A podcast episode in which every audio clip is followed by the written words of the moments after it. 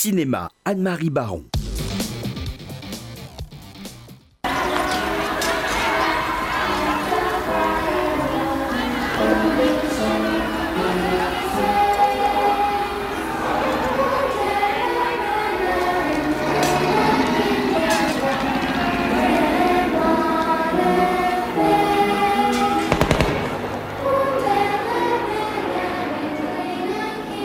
Vous avez reconnu naturellement la mélodie yiddish du film La liste de Schindler.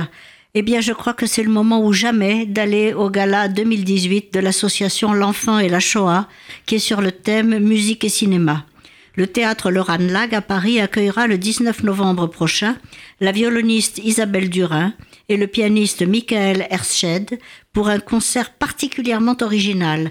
C'est la comédienne Judith Chemla qui présentera leur programme de musique de film. Les deux musiciens ont transcrit et arrangé les partitions de tous les films inspirés de l'histoire juive du XXe siècle.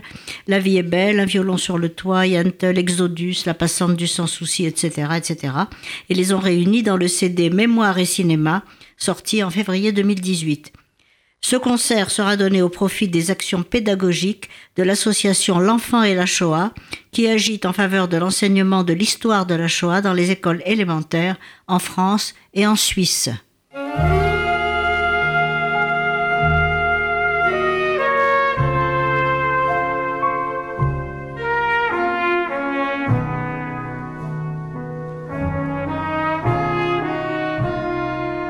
Vous vous souvenez du magnifique Ida du réalisateur polonais Pavel Pawlikowski.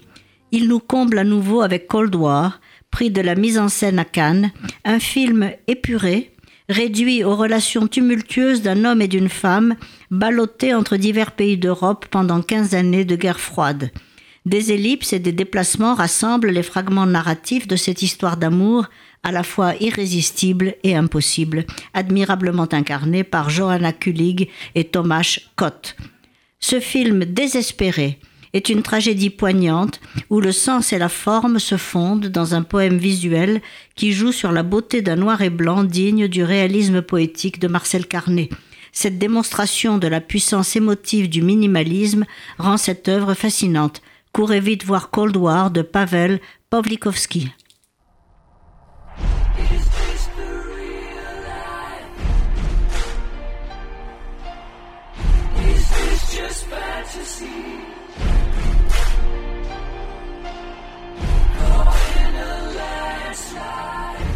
Vous avez reconnu Bohemian Rhapsody, le film réalisé par Brian Singer et le biopic de Freddie Mercury, leader du groupe Queen.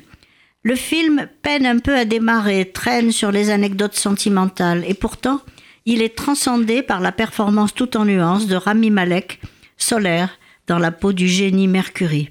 La deuxième moitié du film, sans sortir des canons propres au genre du biopic, parvient à raviver la flamme autour de ce groupe de légendes mais aussi à brosser avec sensibilité la personnalité de Freddie Mercury, ce petit Paki de Londres, devenu une légende, avec ses répliques foudroyantes, son goût des bacchanales, sa lente descente aux enfers du sida. Mais ce sont surtout les concerts qui nous électrisent, avec ce chanteur qui se donne à fond et ses milliers de spectateurs électrisés. Écoutez donc sa chanson sur la radio.